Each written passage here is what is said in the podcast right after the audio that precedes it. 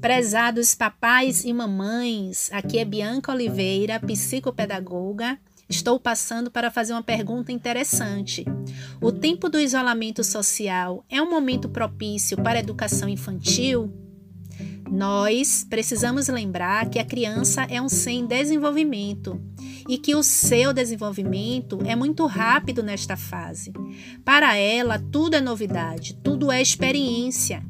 Participar das atividades do cotidiano da casa já pode ser uma grande brincadeira para a criança. Ela precisa de movimento, de estar ativa e não passiva na frente de uma tela. Muitas escolas estão enviando tarefas para serem desenvolvidas em casa e dando aulas online, por isso é importante estabelecer uma rotina de estudos e estimular a hora do aprendizado. Costumo dizer que brincar é natural para a criança tudo para ela pode virar uma brincadeira. E ela, ao mesmo tempo, aprende brincando e brinca aprendendo. Assim, quanto mais lúdicas forem as atividades, maior a diversão e o aprendizado.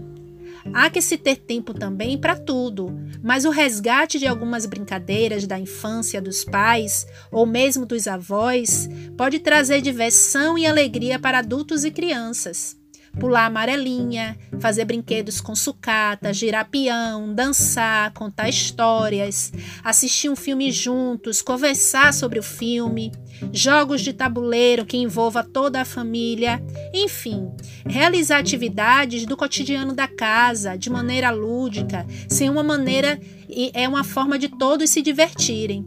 Quando tudo isso passar, e com certeza vai passar, nós adultos lembraremos de uma situação de caos completo na saúde e na economia, mas na memória das crianças estarão as refeições em família, as histórias ouvidas, as brincadeiras com os familiares, os momentos que todos estavam juntos. Então, é muito importante que essas obrigações e atividades sejam programadas. Estamos juntos, cultive isso com seus filhos e todos nós teremos boas lembranças.